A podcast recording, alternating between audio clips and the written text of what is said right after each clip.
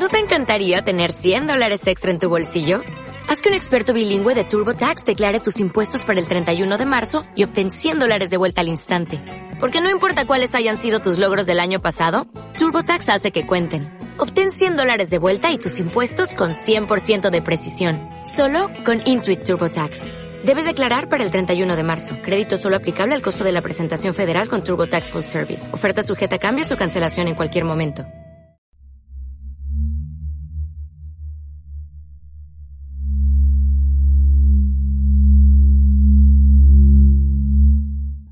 Las abominaciones de Yondo, de Clark Ashton Smith.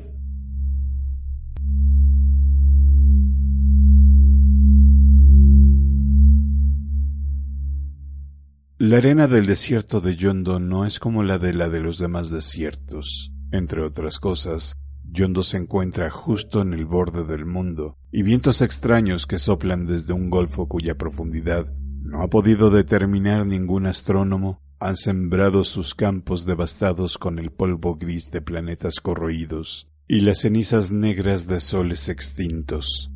Las montañas oscuras y con forma esférica que celebran sobre una planicie arrugada y erosionada no son tan solo montañas, ya que algunas son asteroides caídos que se han hundido en esa arena abismal.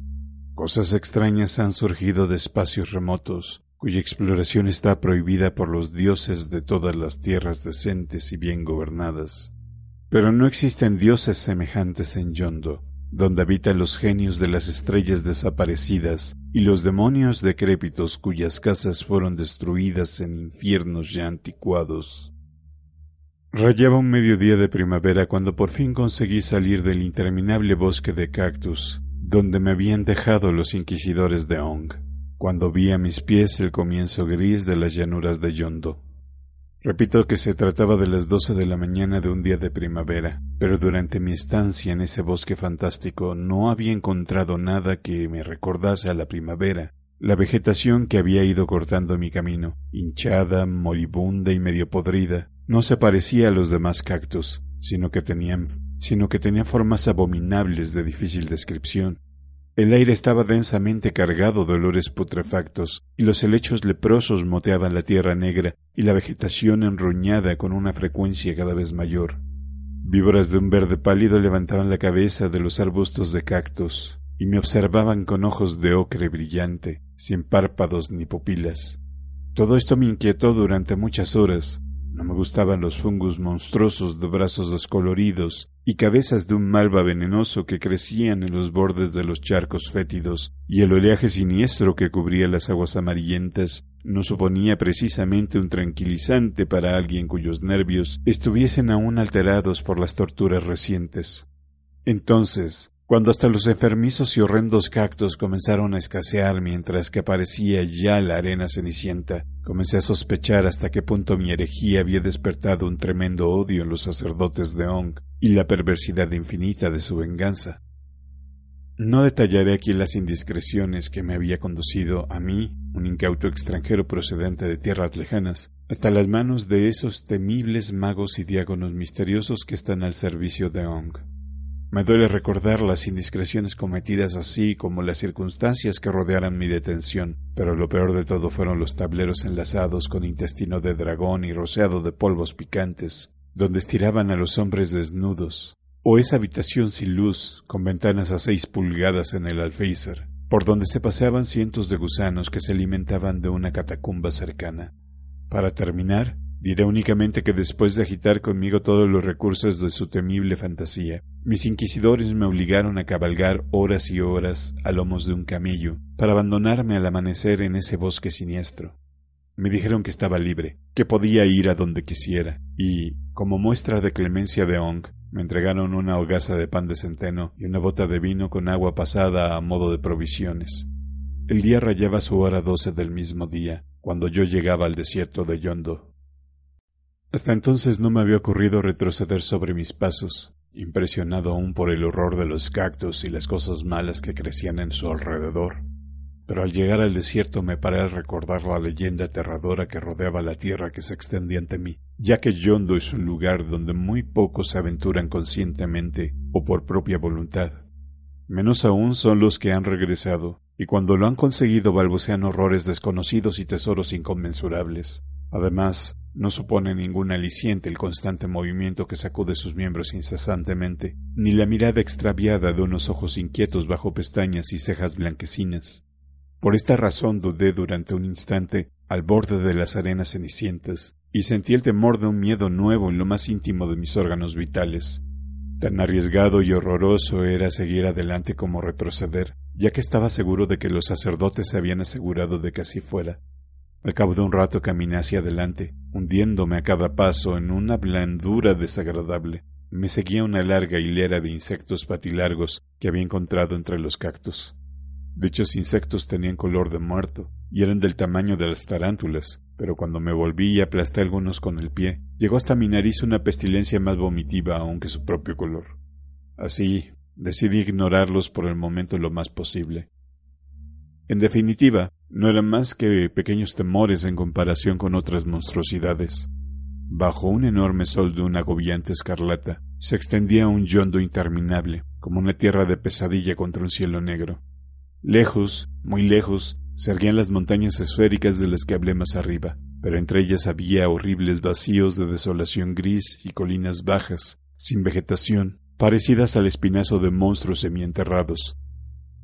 Después de una dificultosa caminata vi grandes pozos donde se habían hundido meteoros, desapareciendo de la vista, y muchas piedras preciosas de diversos colores, cuyo nombre desconocía, resplandecían y brillaban ante el polvo. Cipreses caídos se pudrían junto a mausoleos derrumbados, por cuyos mármoles cubiertos de verdín se paseaban camaleones con perlas maravillosas en sus fauces.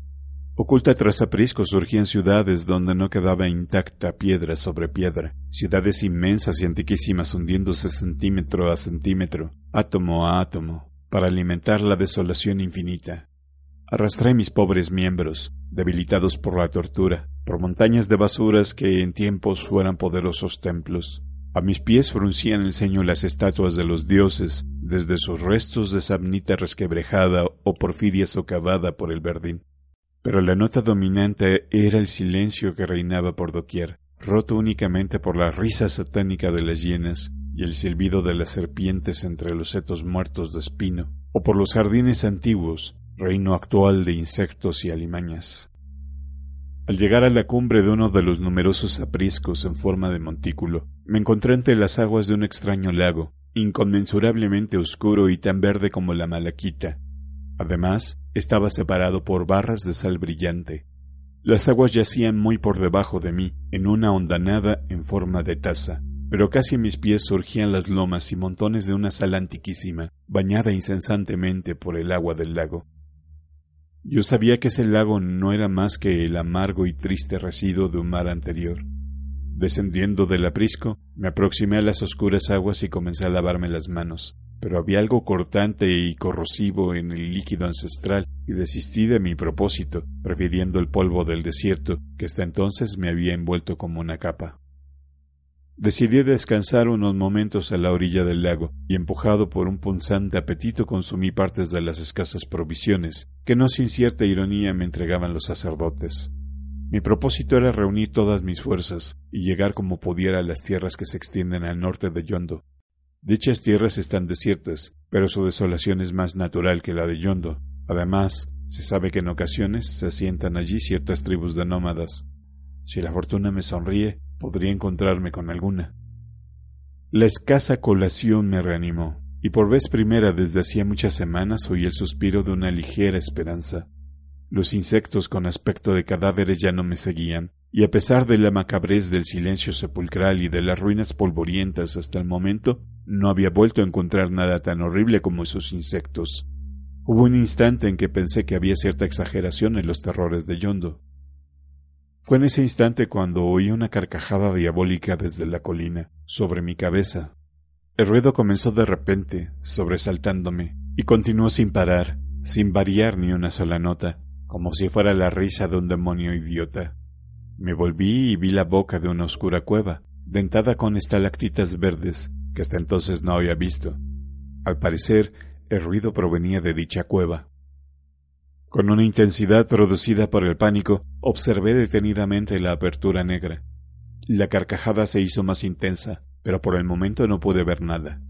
Por fin capté un destello blanco en la profundidad y entonces, con la rapidez de un rayo, salió una cosa monstruosa. Su cuerpo era pálido, lampiño y en forma de huevo, del tamaño de una cabra montesa. Se movía sobre nueve patas largas, flexibles y peludas, como las de una araña gigante. La extraña criatura pasó corriendo por mi lado hacia el borde del lago, y entonces vi que su rostro carecía de ojos. Sin embargo, por encima de su cabeza destacaban dos largas orejas en forma de cuchillos, y un pellejo delgado y arrugado colgaba sobre su boca, cuyos labios paposos, separados en una carcajada eterna, dejaban entrever filas de colmillos de murciélago. Bebió con avidez de las amargas aguas del lago. Después cuando satisfizo su sed, se volvió y pareció darse cuenta de mi presencia, ya que el pellejo arrugado se irguió apuntándome, me olfateó sonoramente. No sé si me hubiera atacado, y si habría escapado de ahí, pero como yo no podía aguantar más tan desagradable visión, corrí temblando por entre los grandes peñascos y las barras de sal que bordeaban el lago. Agotado y sin aliento, me paré, pero al volver la cabeza advertí que nadie me perseguía. Temblando aún, me senté a la sombra de un peñasco, pero no duraría mucho mi descanso, porque en ese momento comenzó la segunda de esas extrañas aventuras que me obligaron a creer en todas las leyendas que había oído. Mucho más alarmante que la carcajada diabólica era el grito que se elevó a mi lado, procedente de la arena silicia. Era el grito de una mujer en medio de alguna atroz agonía o indefensa en las garras de los diablos. Al volverme, pude contemplar una verdadera Venus, completamente desnuda, con una perfección blanca que podía resistir cualquier escrutinio, ya que estaba incrustada en la arena hasta el ombligo.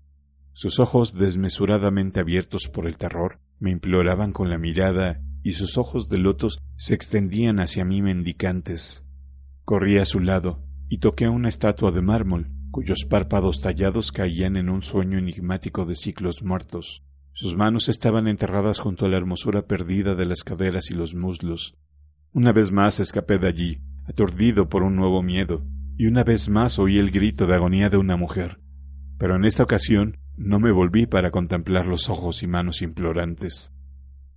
Cuesta arriba, por la larga ladera al norte del maldito lago, tropezando con peñascos de basalto y rebordes afilados de metales cubiertos de verdín, tambaleando por pozas de sal o terrazas desgastadas por las mareas de eones antiquísimos, Huí y escapé como un hombre que pasa una pesadilla a otra, en el transcurso de una noche cacodemoníaca.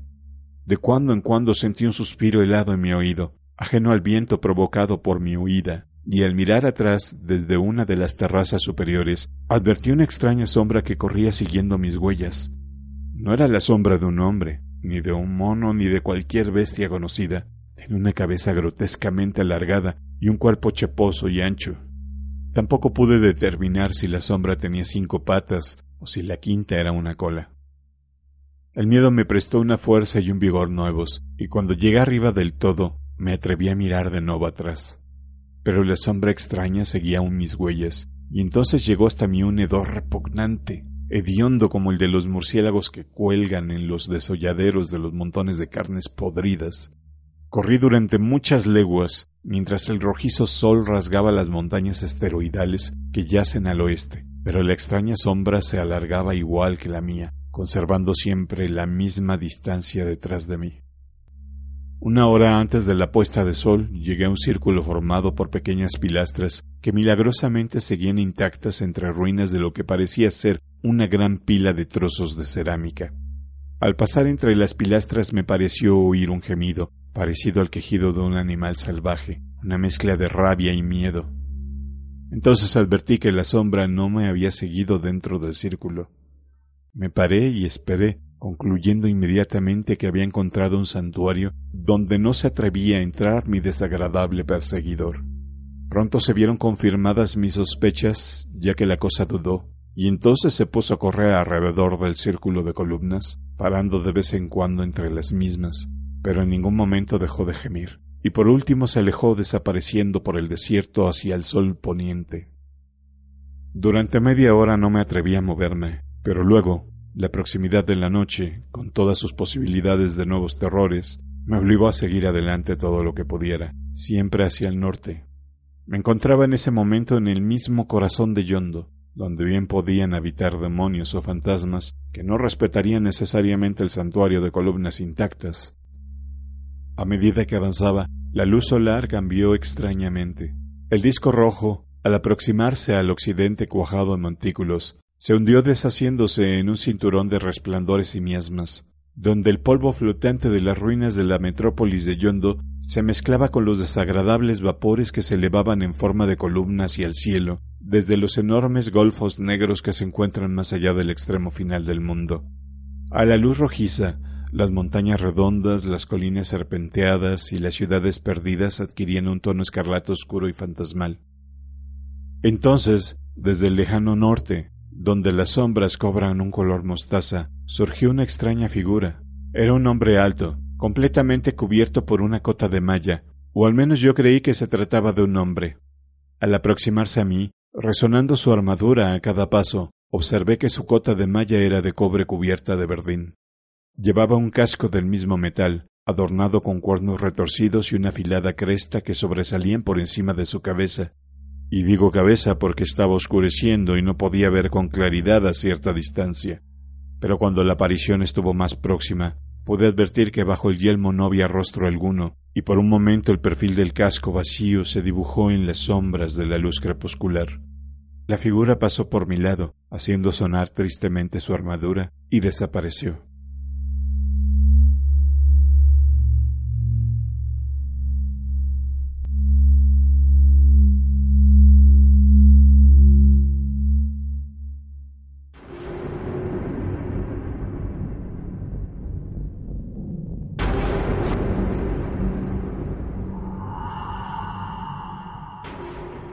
Pero inmediatamente después, cuando el sol estaba en su punto más bajo, llegó una segunda aparición galopando toda carrera y parando cuando estuvo a mi altura. Era la momia monstruosa de un antiguo rey, cuya cabeza estaba aún coronada por una tiara de oro sin mancillar. Al volver su rostro hacia mí pude advertir el paso del tiempo y el asiduo trabajo de los gusanos. Sobre el esqueleto flotaban ropajes destrozados y encima de la corona, de zafiros y rubíes anaranjados, colgaba algo negro que asentía macabramente. Por un instante no pude adivinar de qué se trataba. Entonces abrieron dos ojos oblicuos de color rojo, que resplandecían como dos carbones infernales encendidos, y dos fauces triangulares que parecían una boca de simio. Una cabeza cuadrada, sin pelo y deforme, se inclinaba desde un cuello desproporcionalmente largo y susurraba algo inaudible al oído de la momia. Entonces, y de una sola zancada, el monstruo salvó la mitad de la distancia que nos separaba y apareció un brazo con guantelete de debajo de las ropas rasgadas, brazo de cuyo extremo colgaban dedos descarnados y agarrotados, cargados de pesadas sortijas que trataban de agarrar mi garganta.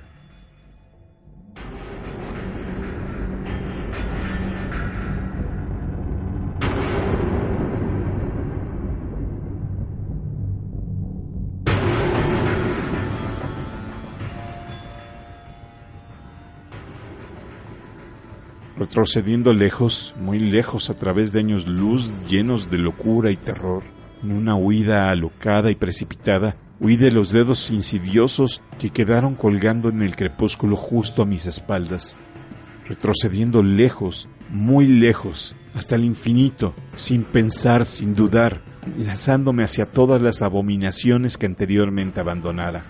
Huí retrocediendo hacia el denso anochecer, hacia las ruinas indefinidas y estáticas, hacia el lago encantado y el bosque de los cactus malditos. Huí retrocediendo hasta que llegué a los crueles y cínicos inquisidores de Ong que aguardaban mi regreso.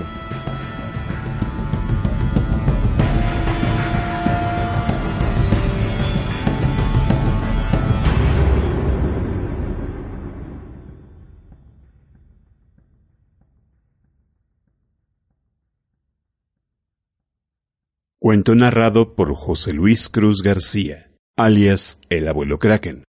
Únete a mi grupo de mecenas en Patreon y recibe beneficios únicos al aportar desde dos dólares mensuales. Visita mis redes sociales.